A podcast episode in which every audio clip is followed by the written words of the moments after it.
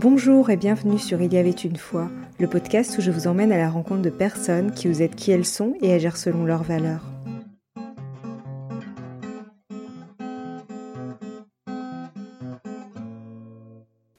Bonjour chers auditeurs, je me réjouis de poursuivre la deuxième mini-série avec vous. Si vous venez de nous rejoindre, je vous conseille d'écouter l'épisode précédent. J'ai le plaisir d'accueillir Carole Pirotte, thérapeute psychocorporelle et transpersonnelle et spécialiste des psychotraumatismes. Bonjour Carole et merci d'être avec nous. Bonjour Sophie, merci de m'inviter. Dans l'épisode précédent, Carole Pirotte et Nicolas Souchal avaient partagé avec nous leur univers. Aujourd'hui, Carole Pirotte va nous parler de notre monde intérieur. Alors Carole, pourquoi est-il parfois si compliqué de faire un choix ou de prendre une décision? Que se passe-t-il à l'intérieur de nous? Hmm. Oui, excellente question qui nous rencontre tous à un moment donné. Euh, eh bien, on pourrait avoir euh, l'idée que euh, bah, prendre des décisions consisterait à faire tout simplement une liste des pour, des contre, et ensuite sous-peser ces deux balances et, voir laquelle l'emporte et se dire, bon, ben oui, je prends ce choix ou je prends tel autre choix. Et ça, ça part, euh, cette idée que ça serait aussi simple, ce qui ne l'est pas dans la vraie vie, c'est euh, vient souvent de, l'idée que nous sommes comme euh, une seule personne à l'intérieur de nous. ça paraît un peu bizarre de dire ça parce que bah, on peut penser, bah oui, moi je suis Sophie, moi je suis Carole, donc bah, il n'y a rien d'autre à, rajouter. Et ça, c'est effectivement un, modèle ou une croyance qu'on peut avoir puisqu'on voit qu'on a un seul corps. Bon, je suis une personne. Par contre, il y a de nombreux chercheurs, de plus en plus d'ailleurs, et celui que j'utilise énormément parce qu'il me parle du fond du cœur, qui a été créé par un chercheur thérapeute qui s'appelle Richard Schwartz, qui a créé un modèle qui s'appelle l'Internal Family Systems, donc le système des familles intérieures. Et ce chercheur tout comme bien d'autres hein, actuellement euh, qui, s'appuient aussi sur les neurosciences et sur euh, bien d'autres euh, techniques transdisciplinaires, on va dire approches plutôt transdisciplinaires, eh bien, ils se rendent compte qu'à l'intérieur de nous, nous ne sommes pas que une seule personne. Nous avons à l'intérieur de nous différentes parties ou différentes voix. Typiquement, quand on, peut se retrouver euh, face à un choix tout simple. Est-ce que je mange de la glace à la menthe ou de la glace à la vanille ben, on peut avoir une part de nous qui se dit euh, ah ben la glace à la menthe euh, j'adore ça parce que cette marque là je sais que, que c'est hyper bon il y a les petites pépites de chocolat qui fondent dans la bouche et puis il y a une autre part euh, qui va regarder le prix et qui se dit ouais mais la glace menthe au chocolat ça coûte un peu cher.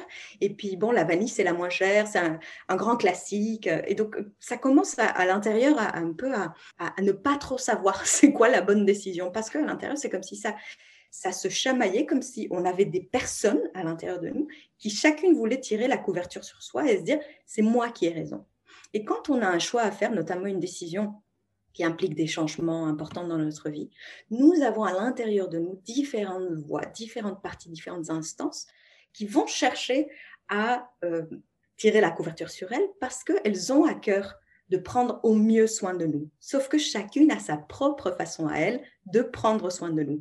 Une va plutôt avoir envie de privilégier un aspect, l'autre un autre aspect, et parfois ces aspects sont antagonistes ou peuvent sembler antagonistes et irréconciliables. Et quand ça chamaille à l'intérieur de nous et qu'on a la voix qui nous dit, euh, nanana, qu'on peut dire la voix de la raison et puis la voix des émotions, mais c'est beaucoup plus complexe que ça, eh bien, parfois ça crée de l'immobilité à l'intérieur de nous parce qu'on ne sait pas quoi faire, on ne sait pas quoi choisir. Donc euh, ça devient un peu tortueux, conflictuel, parce que bah, finalement, il y a beaucoup d'endroits qui voudraient avoir raison, qui voudraient s'exprimer, et puis faire la part des choses, alors qu'on croit qu'on est une seule personne, ça bug, en fait, ça crée tout simplement un court-circuit. Voilà pourquoi c'est si difficile de faire des choix. oui, je pense qu'on est tous concernés par l'indécision. Hmm. Et oui, et juste pour dire, euh, parfois on peut s'en vouloir d'être indécis et se dire ah, ça serait, je devrais savoir quoi faire en fait. Une personne bien et une personne qui sait où elle va, ce qu'elle veut. Et moi, je dirais que avoir de l'indécision et avoir ces voix qui s'expriment à l'intérieur de soi, c'est plutôt un signe de bonne santé. Parce que ça veut dire qu'il y a un équilibre qui se cherche à l'intérieur. Quand on sait, genre, tout est tracé, on se pose jamais de questions, ça veut dire qu'il y a souvent une part en priorité qui prend le dessus sur les autres et qui ne laisse pas s'exprimer les, les, autres parties de nous.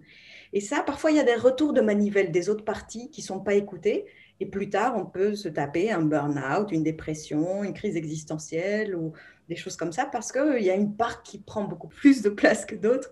Et voilà, ça, être dans l'indécision, ça peut être un signe de bonne santé aussi parce que ça veut dire qu'on cherche un équilibre. ah ben en plus, ça fait lien avec ma deuxième question. Euh, pourquoi peut-on avoir tendance justement à privilégier l'écoute d'une seule voix, à lui donner en quelque sorte plus de crédibilité au détriment des autres voix qui nous habitent? C'est une question passionnante. En réalité, euh, bon, en réalité, depuis, ce, depuis mon point de vue et, ce que je crois profondément, on a appris depuis notre plus jeune enfance, notre plus tendre enfance, et notre culture aussi, nous a montré qu'il y a comme des bons aspects à privilégier à l'intérieur de nous. Et on, s'est construit pour essayer de faire plaisir et pour essayer de garder le lien d'attachement avec les personnes euh, qui nous avaient à charge et les personnes de notre environnement, donc pour pouvoir appartenir à ce cercle, on, on s'est modélisé inconsciemment, bien sûr, pour pouvoir être le plus conforme possible à ce qui, ce qui va rentrer dans la norme, ou au contraire, on a pu se construire par opposition et en voulant faire complètement l'opposé de ce que la norme propose pour se construire soi-même.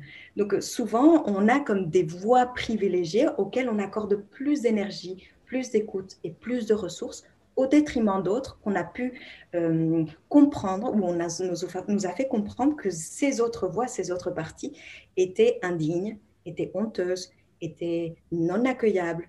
Et chacune de ces parties bah, est par exemple rattachée à un fonctionnement et à une série d'émotions. Donc si dans notre famille, par exemple, il est hors de question de se mettre en colère, ce qui était souvent, le cas dans ma famille, euh, la, colère était vraiment pas tolérée. Toutes les parties en moi qui ont cette énergie vitale de la colère qui s'oppose et qui dit non, eh bien, elles vont être mises vraiment au cachot, en fait. elles vont être vraiment exilées, ce qu'on appelle exilées, donc mises très, très loin. Et je vais alors privilégier d'autres voix qui vont être la voix de la raison ou la voix de, d'autres, d'autres instances qui vont être plus célébrées ou plus euh, mis en avant.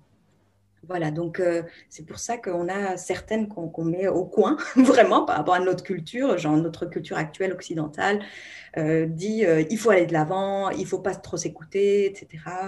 Bref, donc on, fait en sorte d'essayer d'être aimé, donc on fait au mieux en accordant plus d'espace et, d'écoute à des voix qui nous paraissent plus acceptables et tolérées par les autres et par nous-mêmes, pour le coup. Et euh, doit-on être à l'écoute de chacune de nos voix présentes dans notre monde intérieur? Que se passe-t-il finalement si nous écartons, comme vous venez de le dire, certaines d'entre elles lors de nos prises de décision, par exemple? Hmm. Ah, alors, oui, dans un monde idéal, nous prendrions du temps pour écouter chacune des parties.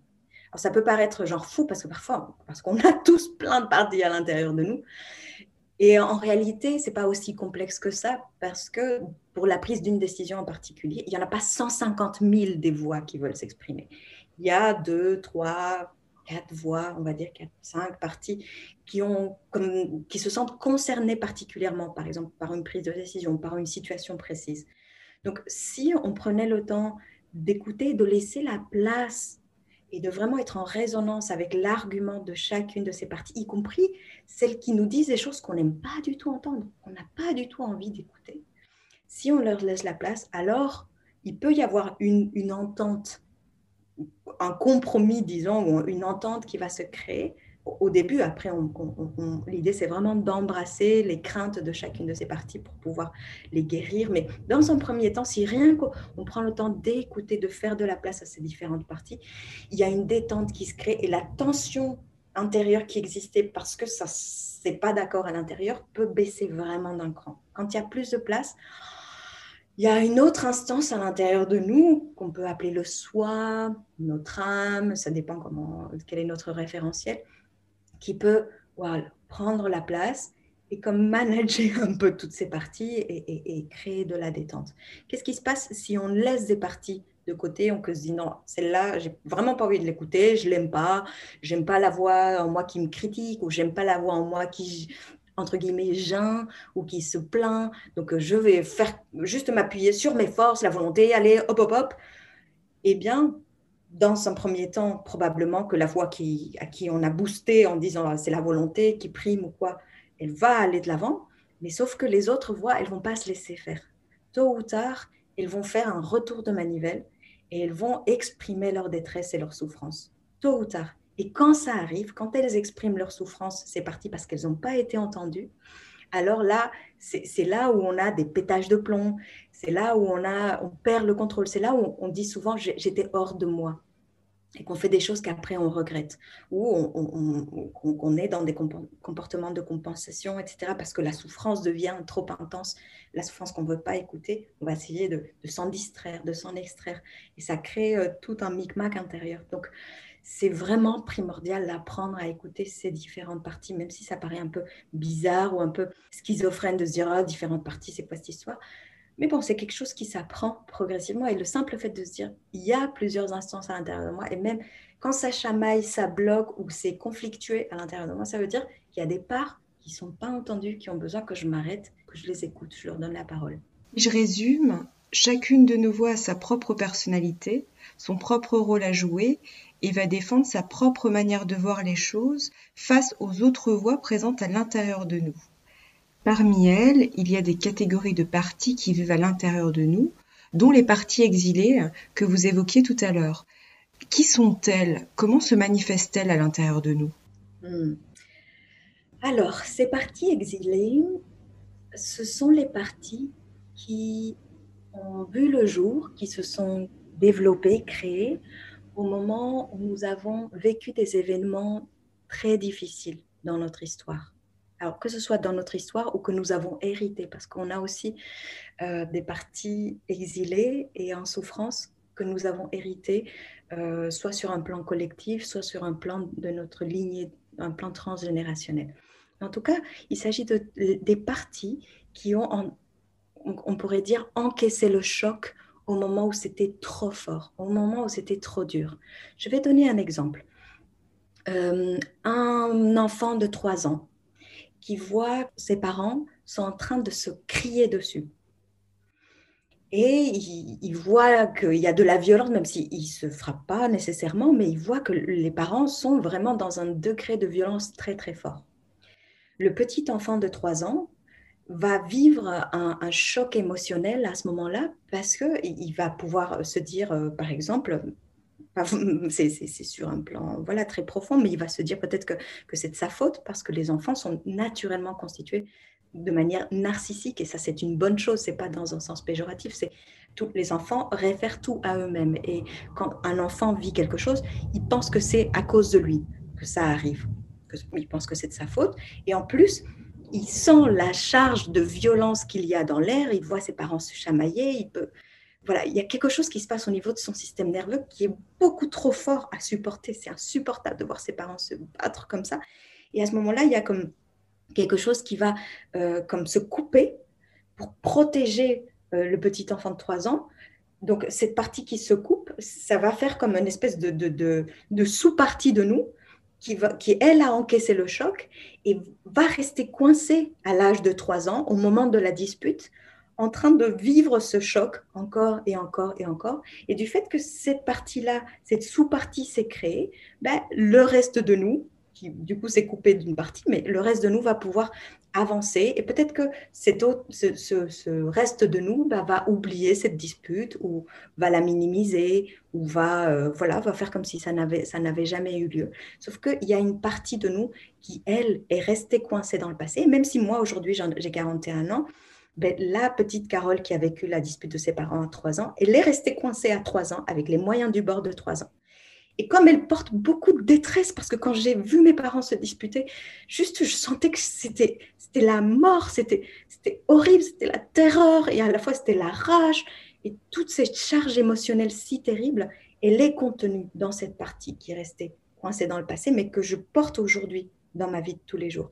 quand cette partie, c'est trop trop lourd à porter ce qu'elle porte, ben, dans ma vie d'aujourd'hui, comment elle va venir se manifester? Ben, Quand il y a un déclencheur quelconque, par exemple, je vois euh, à la télé ou quelqu'un qui est en train de se disputer avec quelqu'un d'autre, c'est le souvenir de ce qui s'est passé à l'époque, cette partie-là qui va venir s'activer, venir dans le présent, Et avec mes moyens du bord de petite fille de 3 ans, je vais être face à cette dispute. Et même si aujourd'hui, bah, je connais peut-être pas ces deux personnes qui sont en train de se chamailler ou se disputer dans la rue, mais moi, je vais être en train de le vivre comme si c'était aujourd'hui. Donc, je vais être au contact de la terrible détresse que je vivais à l'époque. Et cet exilé, ben voilà, va mettre sur scène, va me permettre de vivre dans le présent la détresse que je sentais à ce moment-là. Donc aujourd'hui, comment ça se vit? Ben, C'est qu'on revit des émotions terribles, ou au moins un petit peu parce qu'on a d'autres parties qui empêchent justement, qui veulent surtout pas que ces émotions elles ressortent, donc qui vont contrôler, qui vont essayer de juguler, qui vont essayer de nous distraire, mais en tout cas elles vont nous donner des avant-goûts de ces morceaux de détresse qu'elles vivent parce qu'elles sont coincées dans le passé et elles ont vocation ou besoin qu'on s'en occupe en fait et qu'on se libère. Et c'est ça la bonne nouvelle, c'est que comme ça se rejoue à chaque instant que ces exilés se représentent avec leur détresse et leur souffrance qu'on vit, bah, c'est l'occasion de pouvoir embrasser et guérir cela. Et parmi nos différentes voix, il y a aussi les pompiers. Quels sont leurs rôles? Hmm. Alors les pompiers, comme, tout, hein, comme, vous disiez Sophie, euh, c'est vraiment très juste. Chaque partie a leur rôle, a son propre rôle et son utilité précieuse dans le système. C'est-à-dire on n'a pas de mauvaises parties, même celles qui ne nous plaisent pas du tout, elles sont précieuses.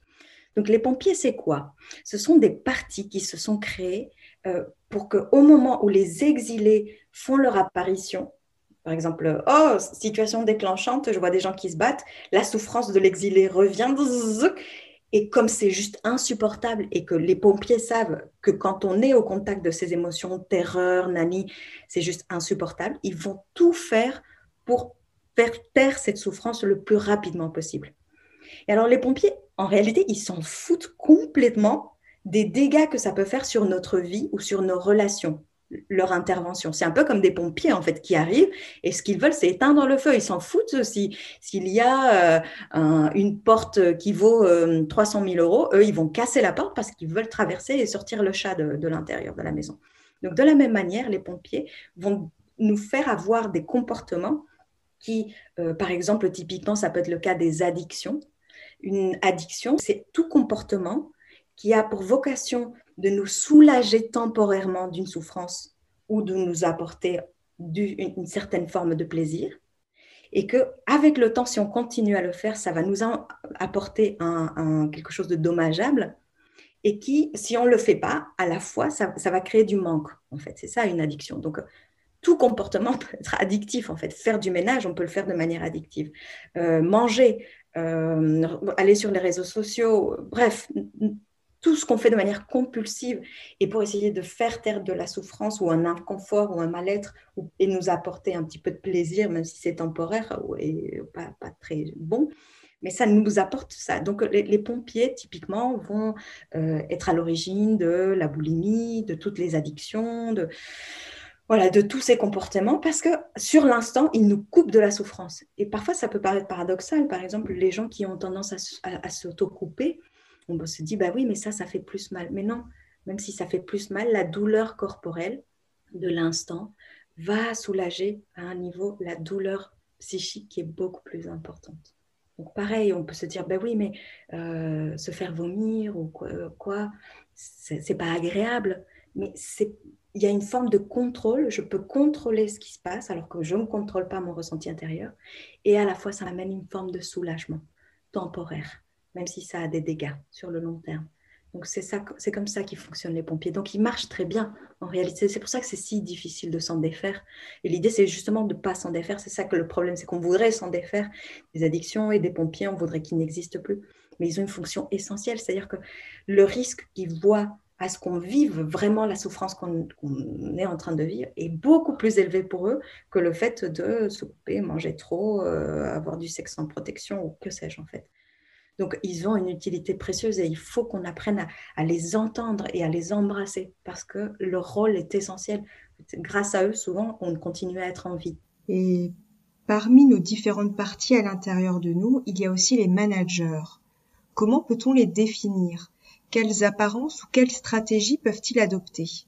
Oui, alors toujours selon ce modèle de l'IFS ou, des familles, le euh, modèle intégral des familles intérieures, euh, les managers sont toutes ces parties euh, qui vont faire tout ce qui est en leur possible pour maintenir les parts exilés très loin. et pour leur empêcher de se manifester. Donc, elles vont tout faire pour éviter que la souffrance soit déclenchée. Donc, c'est des parties qui vont essayer de contrôler tout le temps notre monde intérieur et nos interactions avec le monde, avec les autres, avec les situations.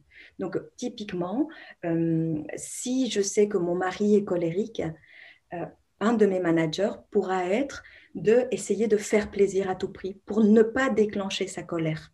Parce que si sa colère est déclenchée, la petite Carole en moi qui a eu trois ans et qui a vu la dispute de ses parents va venir se présenter. Donc mon manager va à tout prix essayer de me rendre gentille, aimable, parfaite. Donc un autre manager typiquement va être celui qui va mm, me, me mettre la barre super haute en me disant t'es jamais assez parfaite, allez, fais mieux, euh, c'est pas assez, peut mieux faire. Après, il y a d'autres managers qui peuvent paraître un peu paradoxaux, mais qui vont nous dire euh, bah, le monde, euh, de toute façon, ça sert à rien de faire des efforts, je suis nulle. Donc, comme je suis convaincue que je suis nulle, que ça vaut pas la peine de faire des efforts, je vais pas activer des, exilés qui, dans le passé, ont risqué, ont essayé des choses et se sont fait taper sur les doigts parce qu'ils euh, n'ont pas réussi quelque chose, parce qu'ils se sont trompés. C'est des managers qui vont me mettre en sous-régime, par exemple, ou qui vont m'amener dans une forme de, semi-dépression, comme ça, voilà, euh, euh, il y, a quelque chose qui, le l'an de vie ne, ne passe pas. Donc, des managers pour forme d'infinies formes. Le, ce qu'il faut savoir, c'est que c'est tout ce qui va faire que je vais contrôler ma relation à moi-même et aux autres pour éviter que les exilés se déclenchent. À quel moment ces différentes parties en nous ont-elles construit leur personnalité et leur manière d'agir? Vous en avez déjà un peu parlé euh, tout à l'heure. Est-ce qu'elles se construisent qu'à l'enfance ou est-ce qu'elles peuvent évoluer avec le temps? Mmh, Oui. Alors, et pour moi, euh, elle se crée, chacune de ces sous-parties de nous, de, ces parties ou de ces sous-personnalités, de ces personnalités, se met en place quand il y a besoin. C'est-à-dire qu'un exilé se crée quand il y a détresse. Donc la coupure se crée, l'exilé apparaît. En fait, la, partie de nous, on va dire, qui détient la souffrance, apparaît. Et quasi simultanément, il va y avoir des parties qui vont se générer ou se créer pour empêcher que ces exilés se manifestent et aussi d'autres parties, les pompiers, qui vont venir pour euh, faire que euh, la détresse, quand elle apparaît, puisse être tue rapidement ou contrôlée. Donc, euh, en général, c'est pour ça que je disais qu'à chaque situation, il n'y a pas 150 000 parties.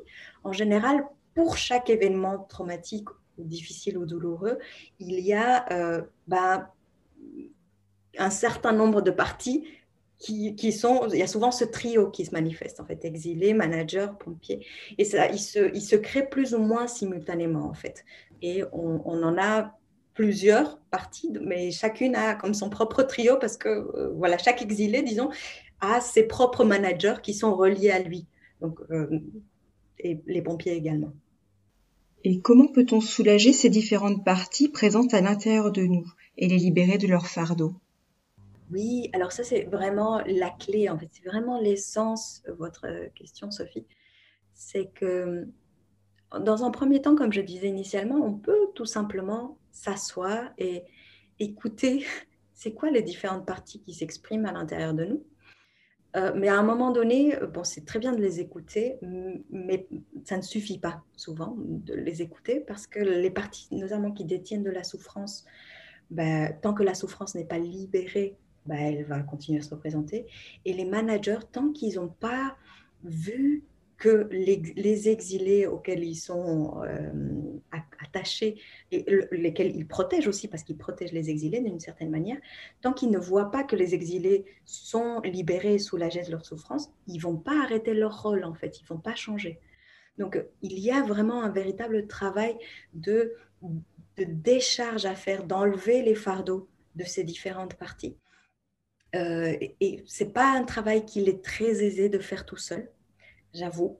Euh, où ça demande comme beaucoup d'expertise et, beaucoup de, euh, voilà de capacité à être dans, depuis cette instance intérieure qui est le soi ou, le self ou, cette, instance qui n'est pas une partie c'est comme notre essence qui va pouvoir venir embrasser, écouter chacune de ces parties, être témoin de leur détresse et dialoguer avec elles et ensuite les aider à se libérer de leur souffrance. Et ça, je, ne dirais pas que c'est quelque chose qu'il est très aisé de faire tout seul. Ça, pour moi, quand on veut vraiment faire un chemin et un travail de libération de ces charges, c'est important de se faire accompagner par un, accompagnant, un thérapeute euh, qui puisse être au fait de, ces différentes parties et qui puisse aider la personne à, faire le travail. Ce n'est pas le thérapeute qui va le faire, mais il, est bon de se faire accompagner pour contacter justement cette instance essence du soi qui va pouvoir, prendre euh, en charge les parties intérieures. Donc, euh, et après, ce qui est merveilleux, c'est qu'une fois que ce travail est fait, les parties ne disparaissent pas parce que c'est surtout pas le but. Hein. il ne faut pas confondre les parties avec les fardeaux qu'elles portent. c'est essentiel. Une fois que les parties sont libérées de leur fardeau, en général, elles, deviennent, bah, on redevient le petit enfant qu'on était, elles sont pleines de vie, de joie, elles ont des, envies, elles, peuvent se reposer, bref, ah, elles, vivent leur life plus tranquille et, elles nous amènent leurs ressources, parce qu'elles ont, elles sont pleines de sagesse et de ressources aussi, elles nous les amènent dans la vie de tous les jours. Donc, euh, ça devient très, très, très joyeux. voilà. Et peut-on dire que cette approche permet aussi de ramener notre attention sur l'instant présent pour avoir plus de conscience de soi et finalement avoir plus de conscience à l'intérieur de soi? Hmm, Complètement. Complètement. En fait, comme on disait tout à l'heure, euh, le souci qu'on vit en permanence, c'est qu'on ne vit pas dans le présent. On ne vit pas dans le présent parce qu'en permanence, ce sont nos exilés ou nos managers, parce que les managers, ils se sont aussi créés quand on avait 3 ans, 4 ans, 5 ans. Donc, ils gèrent comme des enfants de 3 ans, 4 ans, 5 ans. Ils ne gèrent pas avec les moyens du bord de la Carole de 41 ans. Euh, voilà, qui a euh, parcouru du chemin, qui a un peu plus de bouteilles. Non, non, non, quand, je suis dans la petite fille de 3 ans qui voit quelqu'un qui se bat dans la rue, et avec le manager qui dit non, non, non, c'est rien, c'est rien, euh, hein, tout ça, c'est avec les moyens du bord de l'époque. Donc, je ne suis pas en interaction avec le monde et dans l'instant présent. Plus on fait ce travail d'intégration de ces parties, plus on rapatrie ces parties, on les ramène à la maison, et plus notre essence et la vocation à être dans l'instant présent, notre être profond, il n'est que ici et maintenant. plus il prend de la place, plus euh, on est à même de vivre ici, euh, dans la vraie vie, en fait, et pas en train de rejouer notre passé euh, encore et encore. Et pour terminer, en quelques mots, que souhaitez-vous que nos auditeurs retiennent de notre échange? Hmm. Alors, je dirais que si ça chamaille à l'intérieur d'eux, c'est normal. que chacune des, des parties qui cherchent à s'exprimer, même celles qu'ils trouvent le plus détestables, même celles qui les font sentir honteux, même celles qui, qui, qui n'oseraient même pas regarder tellement, euh, voilà, ils peuvent, ça peut, ils peuvent se sentir coupables ou, ne pas, ou détester d'eux-mêmes. Toutes ces parties, elles se sont créées pour une belle et simple raison, c'est de nous protéger. Elles se sont créées avec les moyens du bord de l'époque, et donc aujourd'hui, ça peut nous paraître maladroit et on n'a vraiment plus envie que ça s'exprime comme ça dans notre vie. Mais tout ça, c'est la vie qui se cherche en fait. Et si on commence rien que par apprécier que chacune de ces parties cherche à faire du mieux qu'elle peut avec les moyens du bord, comme si on voyait une pièce de théâtre faite qu'avec des enfants ou ils ont fait un costume euh, avec euh, genre du carton et c'est juste trop moche on se dit non mais c'est juste pitoyable mais non, c'est juste des enfants trop géniaux qui font du mieux qu'ils peuvent, ils peuvent avec les moyens du bord. Et, en fait, c'est beau. Et, si on arrive à se regarder avec un petit peu d'amitié ou de, cette compassion de dire Oh, waouh, ben déjà, ça peut, ça peut être énorme. c'est un grand, grand, grand premier pas pour apprendre à s'aimer. Voilà. Merci, Carole, pour ce partage. Chers auditeurs, je vous donne rendez-vous la semaine prochaine avec Nicolas Souchal qui nous parlera de la relation corps et âme ainsi que de l'unicité de chaque individu. À très bientôt. Abonnez-vous dès aujourd'hui au podcast Il y avait une fois sur Apple Podcast ou sur une autre plateforme de votre choix ou encore sur YouTube. Et laissez-y votre avis, c'est le meilleur moyen de le soutenir pour que d'autres puissent le découvrir. Vous pouvez également suivre Il y avait une fois sur Instagram ou Facebook. À bientôt pour le prochain épisode.